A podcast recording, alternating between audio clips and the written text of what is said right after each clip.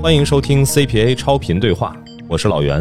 在超频对话这档节目中呢，您将听到我和我的搭档艾勇和平台、品牌、播客们共同交流和探讨播客商业化有关的问题，同时去记录在中国播客商业化的进程。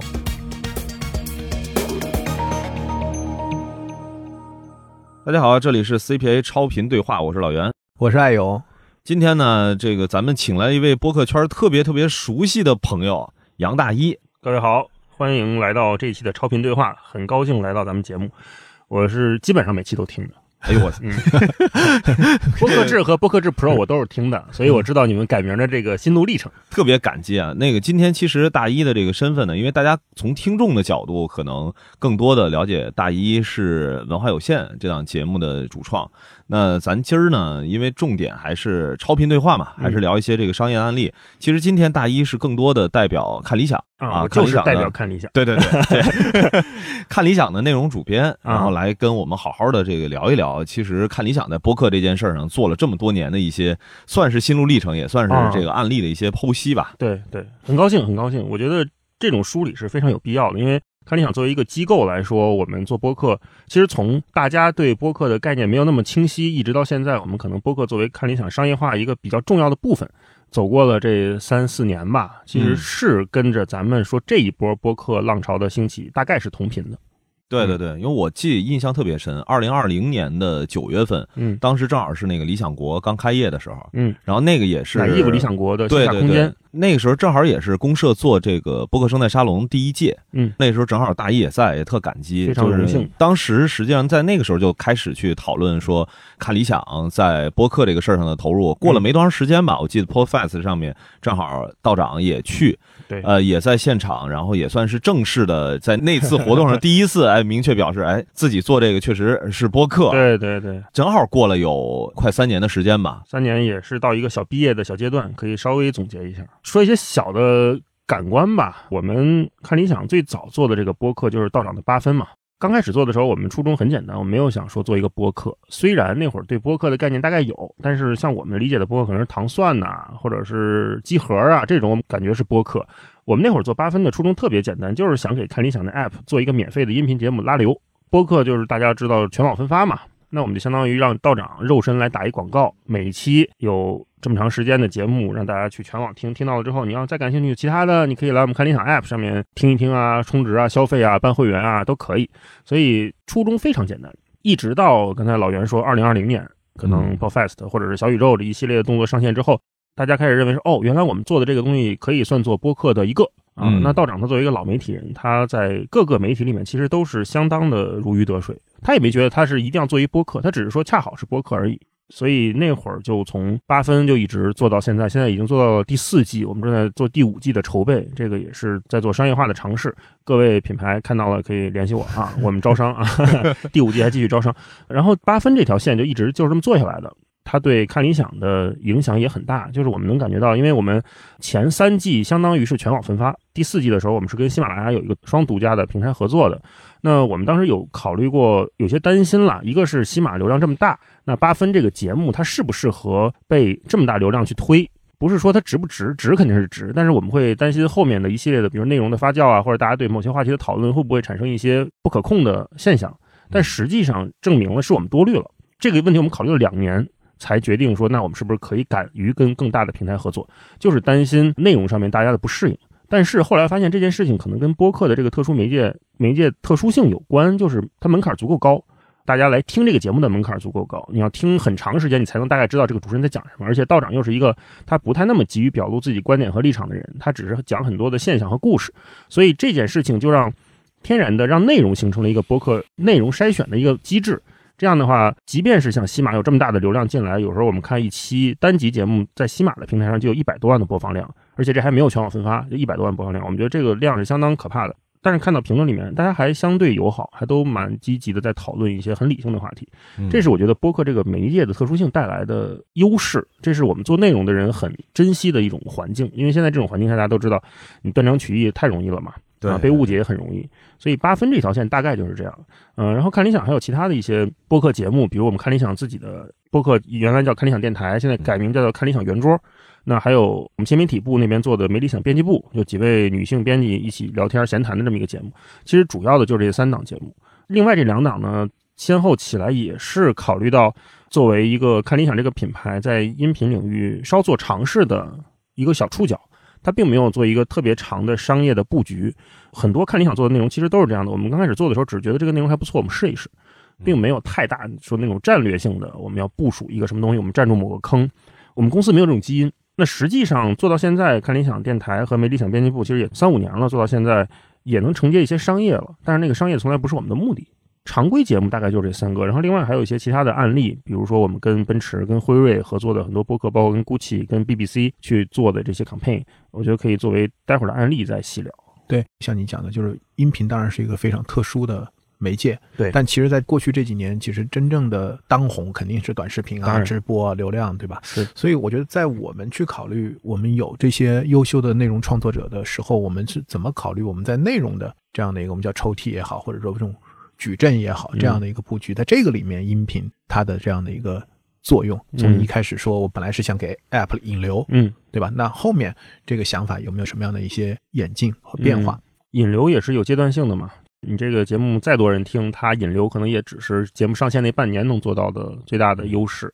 那后来就慢慢变成了一个文化品牌，而且这个东西它对主播、呃，对道长、对主讲人，然后对我们很多的同事来说，它都是一个长期需要做内容的。内容人的手艺的问题，手感的问题，这可能就比较向内。如果是一个做内容的编辑，我一直觉得，如果他自己没有亲身的做过一套内容的话，他一直在幕后去做某些编辑的工作，他的体验是相对缺失的和不完整的。这事儿我也跟道长聊过，我就说我为什么当时要说自己想做个播客，其实我是想让自己有这一套熟悉的手感，在我才敢于去给梁文道编辑播客，我才敢于去给马家辉编辑播客，人凭什么听你的？就那会儿，我是觉得只有编辑的身份是不够有说服力的，所以我也一直在跟我们团队的很多同事啊，包括一起做播客商业化的同事建议，我说你也自己做一个，咱不考虑大小，或者是是否归属于某个平台或者某个公司，这都不考虑。但是我们作为做内容的人，你一定得有一个长期的手感在，你在那个节奏里面，你才能继续的把这个内容做好。内容做扎实了之后，接下来的商业都是。顺理成章的事情，就是我们从来不觉得我做一个播客，接下来一年的目的就是接到商单，我们从来没有这样的妄想，所以这也可能是看理想一直给大家的一种感觉，就是哎，这这不声不响的，反正接了一些单，但是我们也我觉得就是没有能力和渠道和充分的精力去 pitch 更多的品牌。我们也不知道该怎么去更好的向品牌介绍，所以这不是来超频对话嘛？就 是就是想借由贵宝地啊，跟大家说一说，我们看理想的商业化能力还是可以的。所以刚才你问那个问题，我觉得就是更多的是从内容创作者的发心出发的。然后你说的，比如说视频这个媒介，我们有没有去布局或者去占领？其实也有试过，但是因为我们是个小公司，看理想这个公司，刚才二位来看到就四五十人，然后我们所谓的视频团队也只是借着去前可能五年的那种视频浪潮的兴起，我们可能是有有一些节目的产出，比如说圆桌派前几季是跟看理想一起做的，道长的一千零一夜啊，马世芳的听说，还有陈丹青老师的局部这种视频节目，那都是在优酷土豆那个年代我们在做的东西了。那个已经跟现在的平台逻辑不太一样了，因为这几年大家都知道，不管视频平台还是音频平台，都相对的没那么富裕，大家也过了那个烧钱投资打节目做独家的那个阶段了，更多的变成了 to B，就是品牌来投一个节目，有了品牌冠名才可能有十三幺的下一季，有了沃尔沃可能才有十三幺的下一季，就大概都是变成这个逻辑。所以在这个逻辑下，就是看理想的商业上面，我们觉得往外发出的那些信号确实是不足的。会让很多品牌忽略掉，说，哎，看理想好像还曾经做过一些视频节目啊，好像还有过这样的能力啊，这方面确实做的不够好。就是外界一直觉得看理想在做内容这件事上其实很佛，就是这个我说一下，这个我在外外部的一个直观感受啊，就是大家会觉得说，这个看理想本身是。就是文化人在做的这么一个品牌嘛，嗯，那肯定在招商啊或者商业化呀这一部分上面考虑上面，肯定在优先级上是比较靠后的 啊。殊不知是能力问题。我正好这个大一跟艾勇，咱这是第一次这个录节目啊，对，就是我也算是给艾勇这儿稍微的打个 call 啊，就是因为其实很多就是比平时咱们这些朋友啊，去对艾勇的一个认知和了解，可能觉得说，哎，都是在营销这个领域的一些经验。其实刚刚正好大一提到了说，你说编辑嗯这个角色，如果想要对内容整体的认知要更加的这个深入的话，是需要做节目才能够去了解的。对其实艾勇在最开始介入到播客这个圈子的时候，也是用这样的方式。哦，像他最早的时候做嘉宾，再到后面，说据我的了解啊，这个嗯一会儿艾勇你可以详细去说，就真的是逼着他的团队的所有的成员啊，自己去开了一档节目。啊，DTC Lab，对我是自己做 DTC Lab 嘛。嗯，那后面的话呢，因为我这档节目其实嘉宾的质量还不错，对，好像还有泡泡玛特什么的都对对请过，对吧？对然后的话我就后来又和我的一些嘉宾，我们又做了一些新的节目。嗯我又做了一档，比如叫《成为巴菲特》，是哦我其中有一期这个嘉宾，我觉得非常优秀。然后后来那个老袁讲的是说我在公司里，嗯就我跟我们的高管啊、就是我们的一些合伙人，就是我也建议他们去做一档节目。所以我们现在的 CEO 还有我们的策略的 partner，他们自己也都有自己的节目，就是都是像你播客节目，，对，都是播客节目。就像你说的，就是说，可能大家当自己做过一档节目的主理人嗯啊、我觉得他再去看待这个事情，怎么去在用户侧和商业侧的这样的一个运营，我觉得他会有不同的这样的一个体感。对，会有非常不同的体感。像我们嗯同事，就我们一个同事一起做商业化的一个同事，他自己就是刚开始我们一起做商业化播客的开发，嗯然后我说，其实你特别应该做一个之后，他做了可能半年左右，也没有特别强的数据压力，就自己的副业嘛，自己做着玩。但是明显感觉到，我们俩在合作内容的时候，我们俩在一起想策划的时候，一起想某个问题好不好聊，怎么展开的时候，两个人那个同频的呃概率变得越来越大了。两个人明显能聊到一起去了。虽然我们两个，比如说我做文化线，他做另外一档播客，其实都不是一个领域的内容，我们也完全没有一起录过节目，但是这种共识、这种连接、这种对内容的手感是相当重要的，而且我觉得这是一个核心竞争力。嗯就不管是不是做播客，就万一以后播客这媒介明年没了，那这一套做内容的手感是不是还在？还在？那我们怎么去跟接下来的观众、听众去打交道？我怎么去把在一个节目里面把一件事儿说清楚，来龙去脉是什么？然后三个人聊天那个圆桌的节奏是什么？我是不是什么时候提一下子这个东西很重要？这也是很多品牌可能看到看理想，觉得哎，你们做内容好像还不错的时候，他们是从一个外部视角来进来的。但是我们做内部的时候，我们知道哪这个节目成立需要有几条柱子，如果你自己不做的话，那个柱子是没有感觉的。对嗯，我觉得现在其实有一个比较好的点啊，嗯就是我觉得一个是现在很多品牌主自己其实也在听播客。你像我们去年做这个 CPA 的百大提名人，其实也有一部分就是来源于品牌方。嗯当时我们也是特别强调，就是说我不是看你的 title 有多大，而是你首先你至少自己得听播客嗯啊，你不听播客，你不可能加入到我们这个提名人。包括今年我们做超评奖，我们最近也在这个邀请评委啊，也借这个嗯节目跟大家可以帮我们自荐和推荐啊。这个超评奖就是第一个播客营销这个商业奖项的这样的一个评委。嗯其实我们也是看他自己对播客这个赛道本身的熟认的这样的一个程度。那其实我们也惊喜的发现，其实包括我们在 CPA 北京的这个创作者专场，还有嗯商业化专场，其实还有上海的活动，我们都看到有一些甲方自己也做播客。好极了，对，就甲方就是他自己个人，就像你说的，他可能副业也好，或者怎么样也好，对，因为我觉得播客这个形式还是相对来讲比较容易让人去尝试。对它门槛低嘛。我觉得你刚才说那个甲方自己尝试做播客，我这几年观察到几个阶段吧。第一个阶段就是刚才我们说的，哎，身边的朋友都在做播客，那我可能作为一个品牌公司中的其中一员，我喜欢听播客，那我也想给咱公司做一个品牌播客，会有这种。那这种我觉得一点零的阶段就是拉着几个同事一起聊天儿，哎，这是一个特别品牌想到的第一时间给我自己做一播客的那个思路。啊、那可能大家也没有尝试专业的录音设备，可能用手机在个会议室里回声巨大就聊了，可能也不怎么剪。但是这种其实我觉得在那个阶段是成立，但是到现在来说看起来会尝试的人更少了，大家不太会这么去做一个品牌播客了。这可能大跟播客这个媒介的进步有关系。那到现在一个品牌做播客，我觉得它可能就两种比较常规的常见的方式啊，一个就是自己真的找内容公司一起合作做一个播客，包括像我们知道的很多大品牌其实也都做自己的播客，嗯包括看理想我们也给一些品牌做播客。呃，那另外就是 campaign 里面去投播客嘛。我先从尝试跟一个播客合作开始聊起，这种一般是相对谨慎的一些品牌可能会选择的方式。对，因为要做一档品牌播客，首先我我们都认为这个是非常有价值的一件嗯。事情啊，就是因为你也听我那个节目，就是作为 D to C 的角度来讲，播客肯定是一个非常好的阵地嗯啊，和一个好的跟用户去建立这种双向沟通、亲密关系的这样的一个介质。嗯但是呢，越是大的品牌，它可能在这个维度上可能也会越慎重，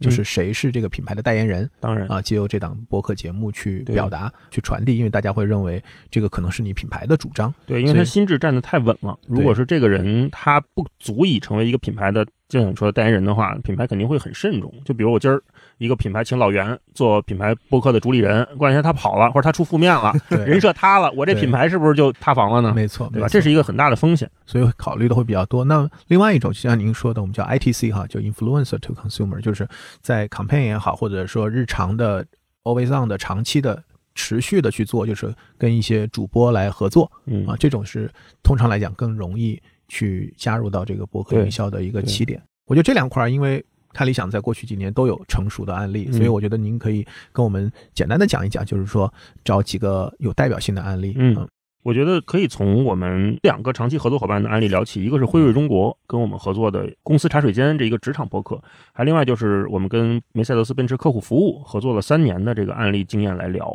嗯。嗯，先聊奔驰这个吧，因为可能去年年底的时候，大家看到了，就是看理想推出了一系列的播客合作计划，类似于叫播客联投，可能我们这么嗯一般这么跟品牌就是联合投放这么一个逻辑。当时我们是跟梅赛德斯奔驰客户服务一起联投了八家播客，一起来聊与美好重逢这个概念。这个事儿是怎么回事呢？可能得倒到三年前开始说起，就是梅赛德斯奔驰客户服务当时看到我们看理想公众号嗯量不错，说他们想尝试跟看理想这个品牌做一些合作，找到我们就聊说，哎，他们奔驰本身呢，长期有一个车主故事系列计划，他们是做比如视频的，可能公众号采访都有，就是挖掘奔驰比较有意思的车主，讲他们的故事，然后做一个 campaign 出去。每年会有一个小主题，然后那年呢找到我们的时候就说，我们今年的车主计划这个 campaign 的主题呢叫做“持久见真心”。嗯嗯，然后说找到看理想说，哎，那你们有没有什么想法可以来一起做这个东西？我说呀，那不如我们试试播客，因为据我所知呢，播客圈有两位主播呀是开奔驰的，他们就是奔驰车主，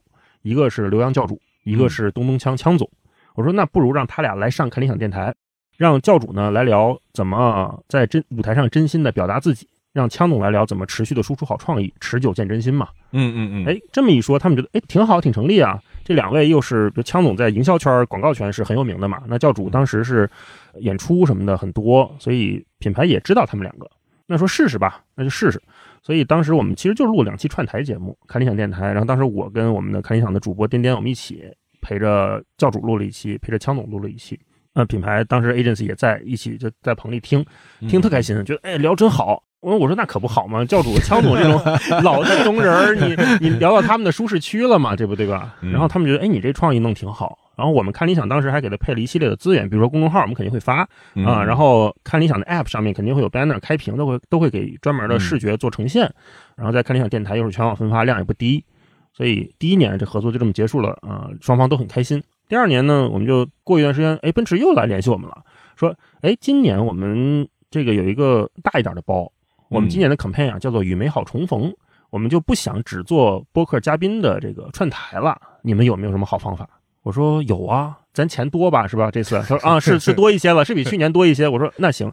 当时奔驰想的是，那既然如此，他们就想把整个这个 campaign 的传播方案包给看理想做。你看前一年我们是说，他们是我们的这个看理想电台是他们大包里面的一小部分，他们有只是一部分的预算，然后对对他们有一小部分的预算是拨给播客的，嗯可能就剩点嘛，播客撒一撒。然后今年想的是，哎，那我们这整个 campaign，我们有想做一个系列传播，你们觉得这个系列传播怎么做好？嗯我说，哎，那你真是问对人了。那那咱就可以试试播客联投，与美好重逢这个事情，我们可以用不同的播客擅长的领域去拆解这个事儿。怎么个拆解呢？比如说，我们当时就想说，那就从生活的各个方面的美好，咱们去聊。比如说，我们请当时也是我的好朋友田螺姑娘嗯去聊美食这件事情，吃到家乡菜的美好是什么样的。然后请周奇墨过来做嘉宾啊，聊一期家乡菜的美好。周老板就很幽默啊，整整体录的效果也都非常好。那然后个田螺那个节目叫《除此以外》啊啊对对打个广告打个广告，对，对，除此以外，厨是厨房的厨。然后邀请展开讲讲来聊初恋这件事情的美好，因为那个时候初恋这个剧正在热播。对对对，最后请闲聊来攒底，聊这个真实可见的美好。因为那个闲聊录制的时候，正好十二月七号过了，那个开放了，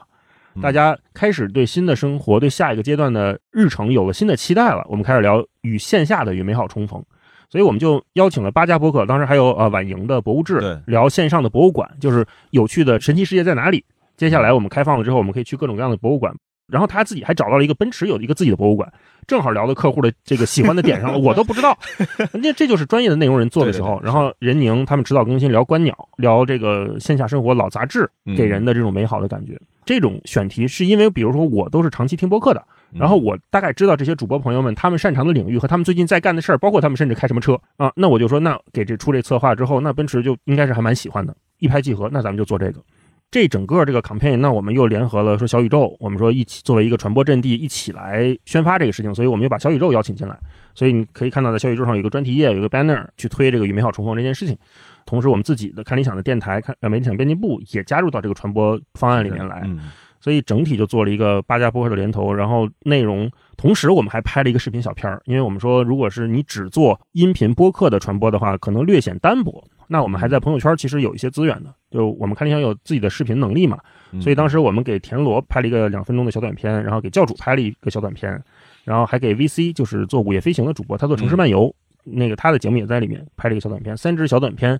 在朋友圈做了一个投放。什么类型的小短片？类似于 mini 曾经做过一个城市微旅行的那种小短片，他们可能跟开着奔驰车，然后穿梭在北京城内。比如田螺拍奔驰那个片子，他就是去买菜，然后从奔驰的后备箱把菜拿出来，让他他们家胡椒那个狗狗特别可爱，就拍他做菜的过程啊。然后教主就是开着奔驰去演出嘛啊，然后嗯呃 VC 就是开着奔驰去做城市漫游，都跟他们实际的生活节目录制结合到了一起。所以整个片子叫做《与美好重逢》，一个小片儿，我们也在朋友圈做了投放。整体这个项目做下来之后，双方都觉得很满意，而且传播量也都不低，甚至它也成为了可能去年大家比较看到的一个播客圈的商业的一个嗯，对，小例子吧做了一个这个记录嘛，是当时整个传播的一个情况，嗯但是特别可惜，在当时我们没有把这个案例给展开。啊，就今儿其实就是想把这个，你你看，如果不说的话，我估计很多听播客的朋友可能不知道有个片子。对对对，我觉得这个可能在未来，比如说播客的整个营销这个环节上面，其实也是一个我们需要去跟自己的听众啊，或者是不管是从平台的角度来说，嗯。还是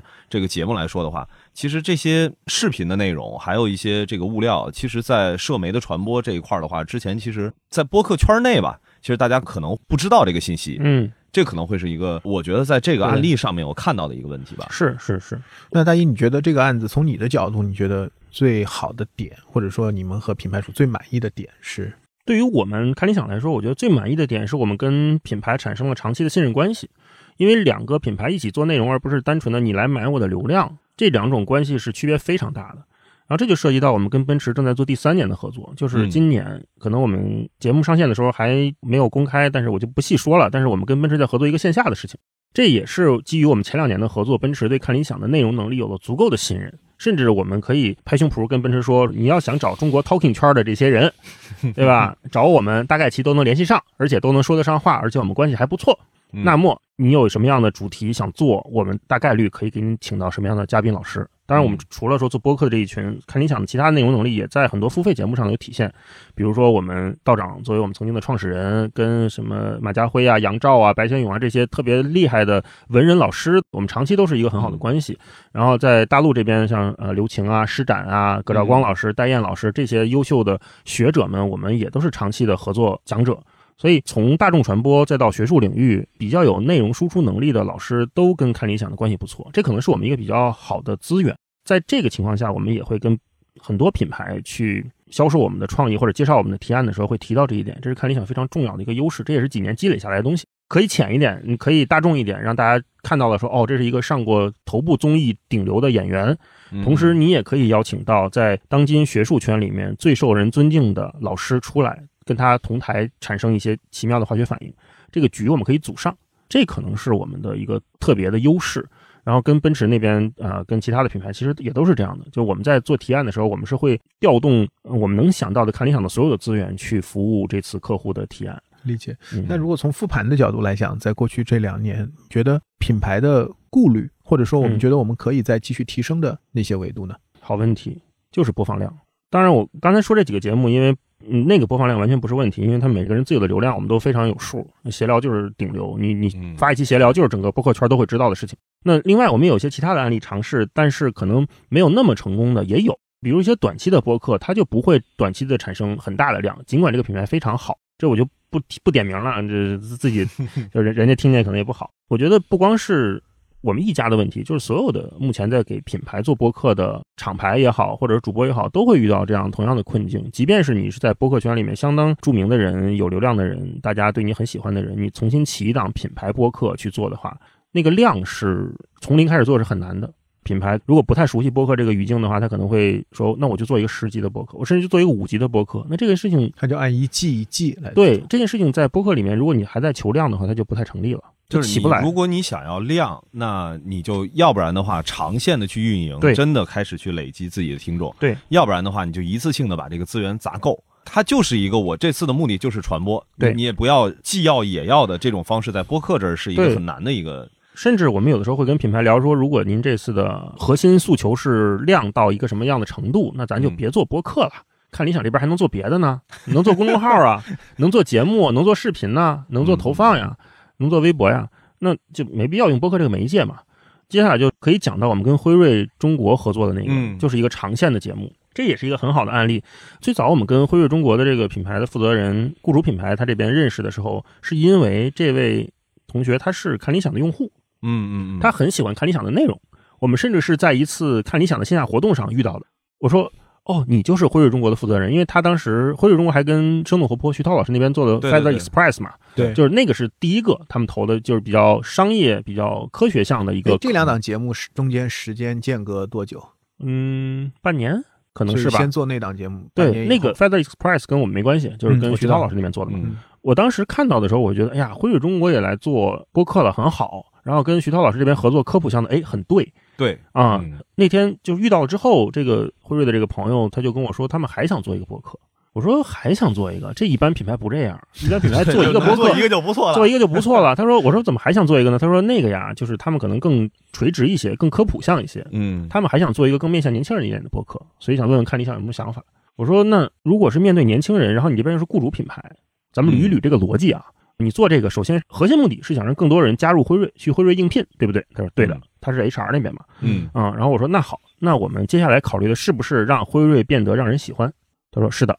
那辉瑞让人变得喜欢，是不是如果利用播客的话，那我们让播客里面的这些人被大家听到，被大家喜欢，然后想跟他们成为朋友，这件事情是不是就更顺理成章？听众的逻辑应该就是，我听了这档节目之后，发现，哎，辉瑞原来有这么好玩的人呐、嗯，这个主持人就是辉瑞的人，我也想跟他成为朋友，甚至我想成为他这样的人，我想也拥有像他一样跟这几位其他嘉宾谈笑风生的机会，这样是不是一个很好的吸引力呢？很顺理成章的逻辑呢？他说是的。好，我说那行，那咱们捋一下刚才的几个必要条件。第一，这个节目里面必须得有辉瑞的人，就是刚才我跟咱们聊的，就老袁作为辉瑞的人代表，大家品牌不放心怎么办？你安一个辉瑞的人，是需要一个品牌自己的人来，对，最理想，，而且这个人应该是像窦文涛老师这样的角色，他在这个节目里面必须长期存在，大家长期听到是辉瑞中国的这个负责的老师叫做妮娜，就是妮娜，嗯她长期在这个节目里面，她来组这个局，邀请到的人可能是辉瑞的资源，可能是看理想的资源，可能是播客圈的某些朋友的资源，一起来聊，让大家听完这个节目之后，产生了对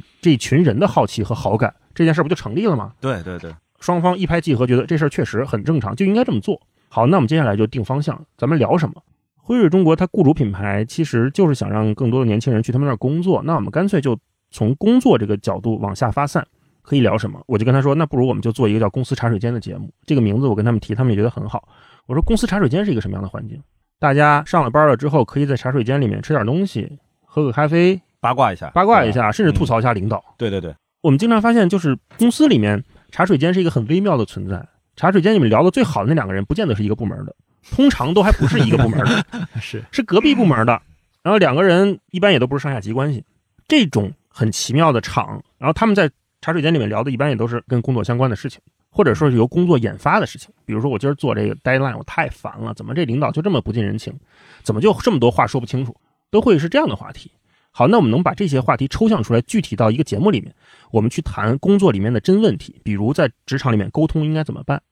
我在职场里面有了负面情绪应该怎么办？我怎么面对工作里的失败？嗯我说咱们就聊这些真问题，这些问题就以问题的形式呈现在标题里面，然后让更合适的人来拆解这些问题。好，那我们也是一拍即合，觉得哎这个方向也挺好，所以看公司茶水间第一季、第二季的所有的标题，应该都是一个很直给的职场上面新人同事可能会面对的痛点。那再接下来我们就说这四个人，我们说要组一个局，这个妮娜作为核心人物，怎么组这个局呢？首先得有一个专业视角在，你虽然是 HR，你虽然是很资深的雇主品牌的代言人，但是我们还是需要有另外一个理性或者说是更有权威性的视角在。我们第一季的时候邀请一个嘉宾是公司高管的教练，他是常年给各大这种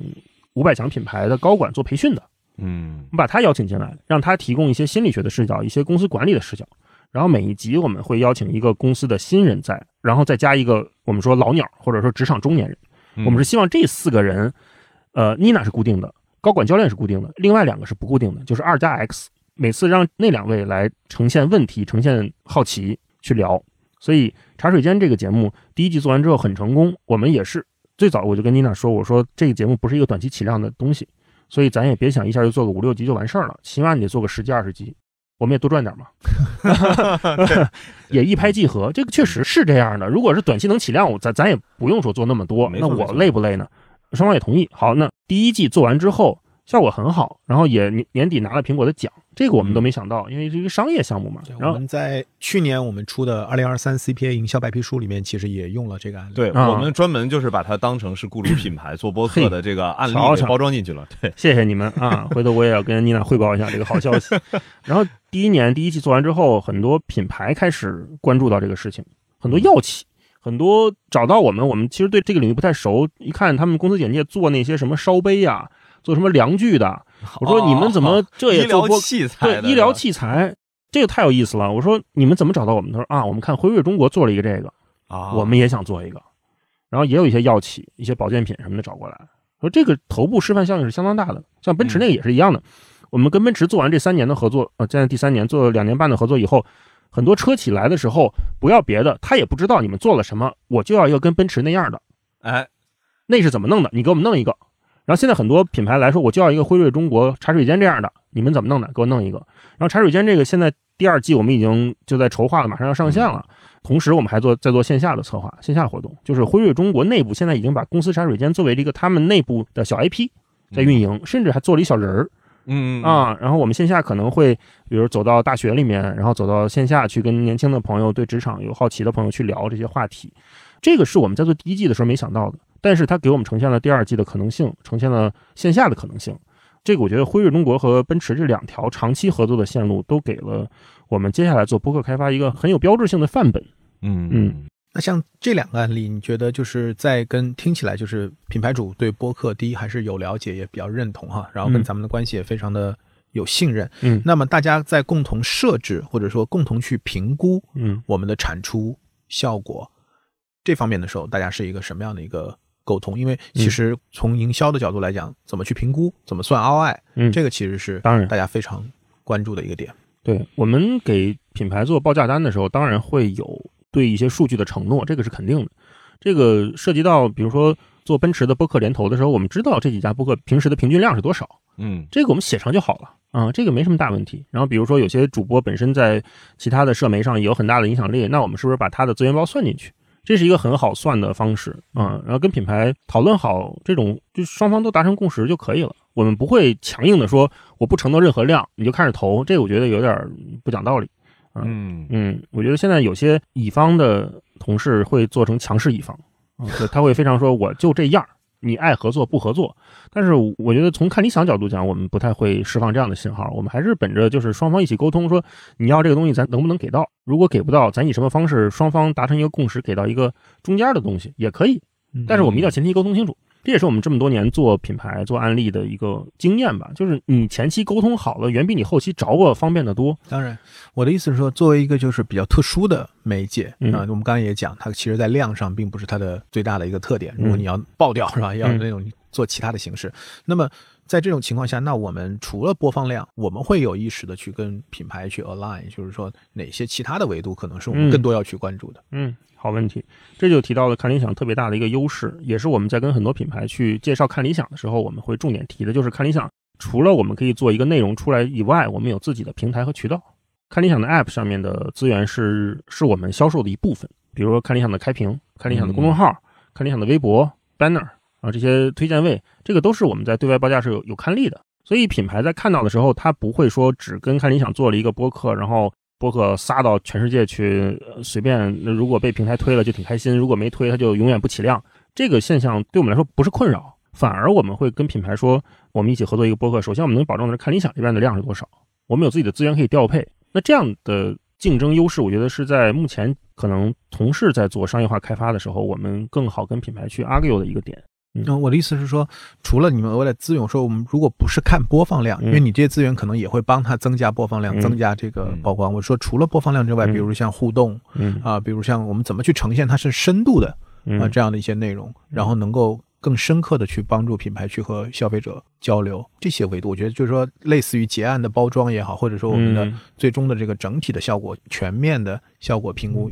我们会更多的从哪些角度去聊？哎，我这稍微补一下吧，嗯就是说实话呢，因为从刚刚说的那个辉瑞和这个奔驰的情况来说，因为之前其实跟大一也简单交流过。嗯第一个，奔驰这个客户这个部门其实是他们的这个客户服务部，对对，客户服务部呢，那对他来说其实是已有的奔驰车主，其实是他的核心的呃核心的这个服务对象。然后像辉瑞这边呢，因为涉及到的是其实是一个雇主品牌，对所以这两个从整个投放他们的预期来说的话，嗯可能不会有所谓的，比如说转化呀，或者是这一次传播的一些背后的这个，比如说它直接导向商业结果的一些数据，可能并不会跟看理想这边去提这种要求。对，那我觉得在这一块儿的话，其实我相信应该是那个大一这边的话，当时跟客户沟通的时候，就针对这一部分，他们可能会更看重所谓的内容本身。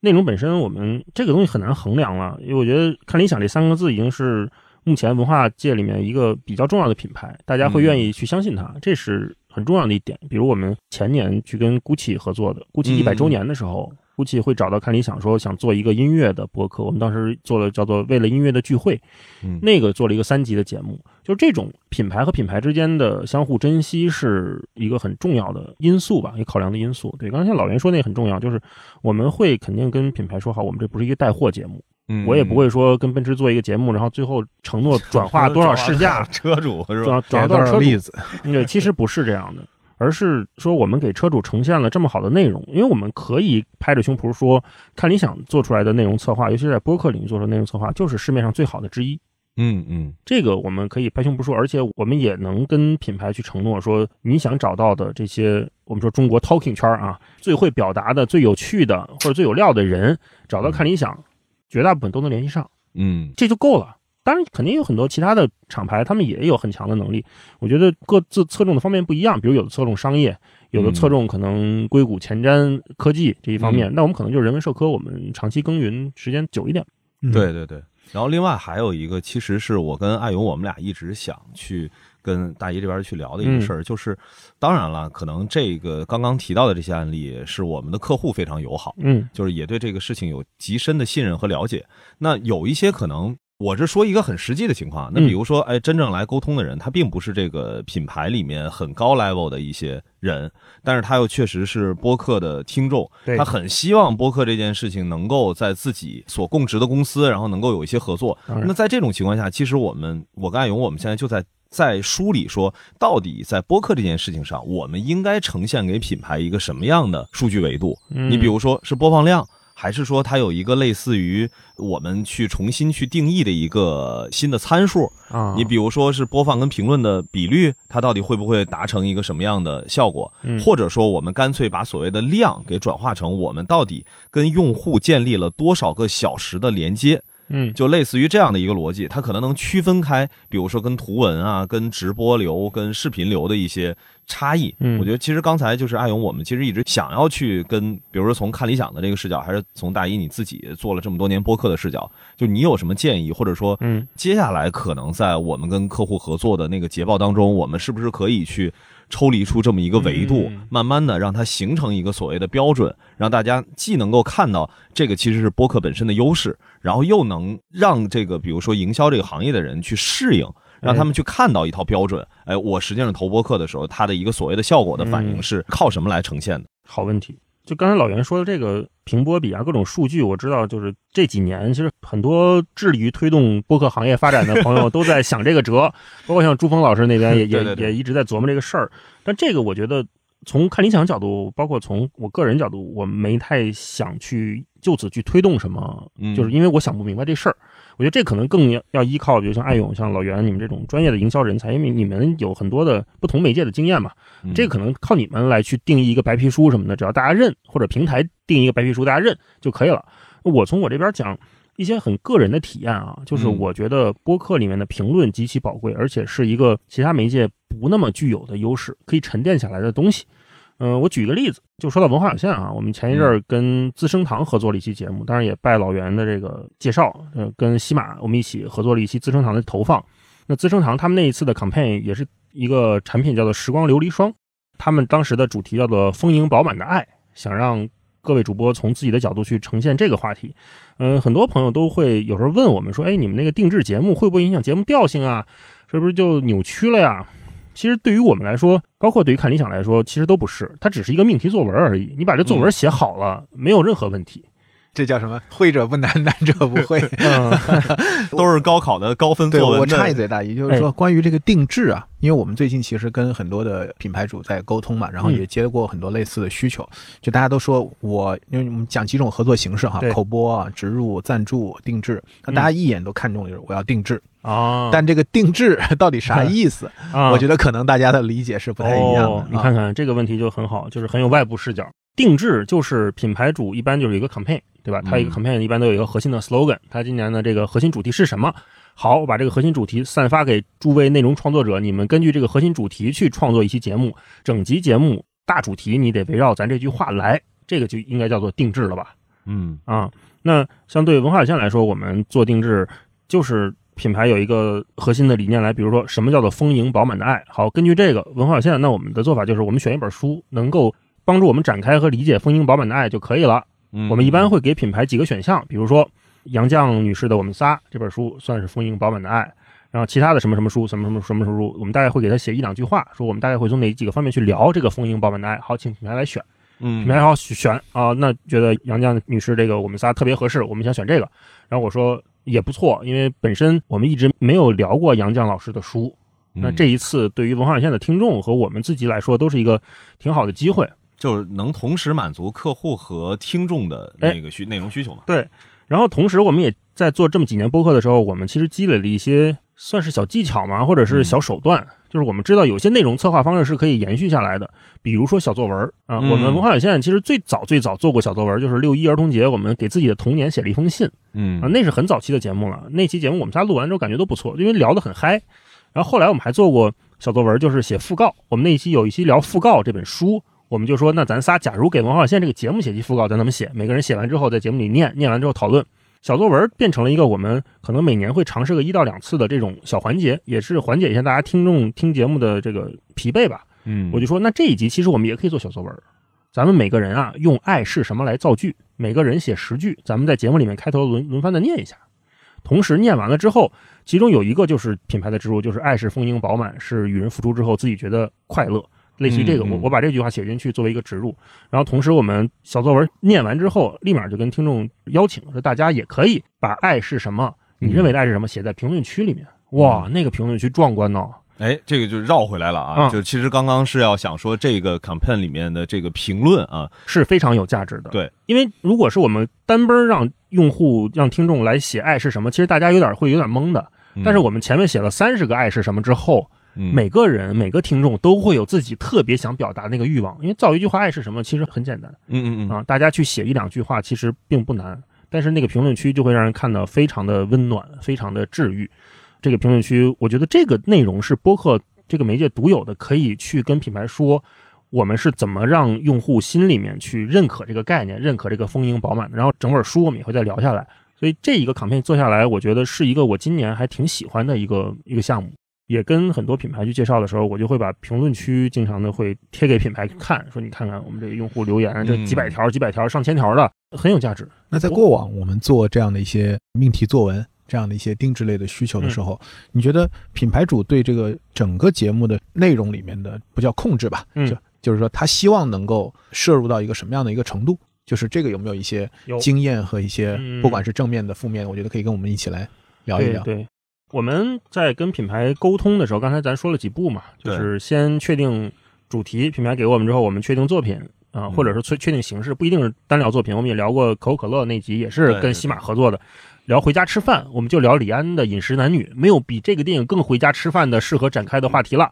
那就聊这个，先确定作品，作品双方都 OK 了之后，我们会跟品牌一个提纲。这个给品牌的提纲的时候，我们就会把里面的权益点都标出来了。首先，开场我们会要求品牌必须在第一句让我们说出口播，嗯这是我们做文化有限，包括做看理想做所有的播客定制，我都会跟品牌去要求的。甭管你想不想啊，我必须在第一句说这是一集定制节目，嗯要让听众一下就知道这一集是有商业赞助的。我不希望大家听半截儿会猜，哎，这集是商务吗？是不是有广告？对，这集是不是有广告？或者听到最后，哦，这集是个广告啊？OK，嗯这跟播客这个媒介特殊性很有关系，就是播客是一个主播和听众之间交朋友的过程。真诚分享。对，嗯我不希望我朋友今天跟我吃完一顿饭，聊完一大天儿之后，最后拿出一个二维码说你扫一扫吧，我今儿最近创业，图穷匕见。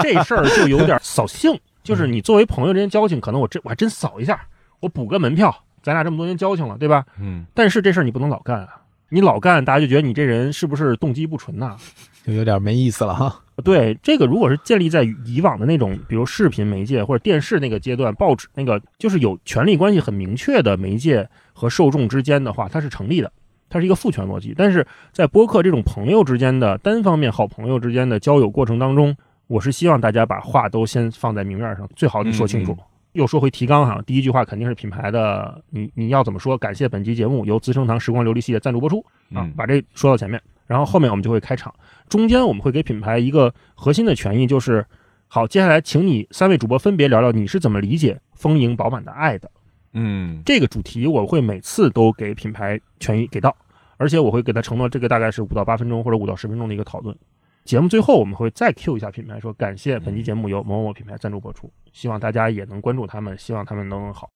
所以就是说，虽然是一个定制，除了就是主题 on brief 之外，但是其实在内容侧就是前中后大概会有一个环节，对。啊，去给他。对但其他的他就你就不要再。其他的我们希望品牌就尽量不要干预。嗯那当然嗯，每个品牌和每个品牌的代理它都有各自的风格嘛，这个也可能理解。就是我们一般会接受一到一点五次的改稿吧，就是我们尽量 还有1.5零点五，就是说两次 显得我们很不好说话，显得我们很没有主见。OK 但是就那那那那个那三部分是要给逐字稿吗？口播肯定是逐字稿，嗯嗯嗯、展开部分我们一般也不太会。就如果有的品牌比较谨慎或要求的话，我们会给他写一个大概提纲，就是会会从哪几方面聊，那两三句话嘛，这事儿也不复杂。对，出来之后我们可能转一个速记就给给到品牌了，然后你就可以删嘛。对那这个回到我觉得就说道长那个节目，那个可能我们会更强势一些，看你想强势一些，嗯就是我们接到投八分的 brief 的时候，我们会跟品牌说清楚，我们是只接受删减，不接受增录的。就咱们不补录，不补录不要我把它删了。对你实在不行，就是我们从为编辑、从平台角度，我可以把它内容删掉，但是我不能承诺让道长再给你录一次，再给你录十分钟、八分钟的，这个我们做不到。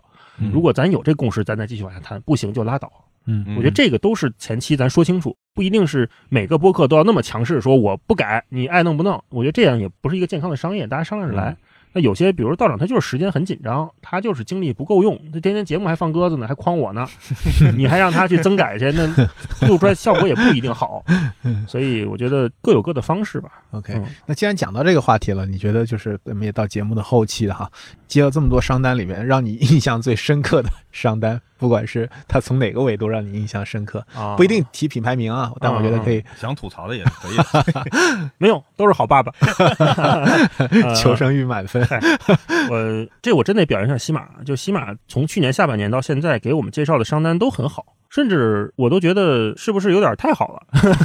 这个太好了，太好了的分两个哈，嗯一个是我觉得是从品牌，就是投播客的品牌来说，我能看到非常优质的品牌，就是原来我们就望其项背说，哎呦，我能跟他合作一把，这多好啊！就类似于可口可乐呀，类似于资生堂啊，类似于雅诗兰黛这样的品牌，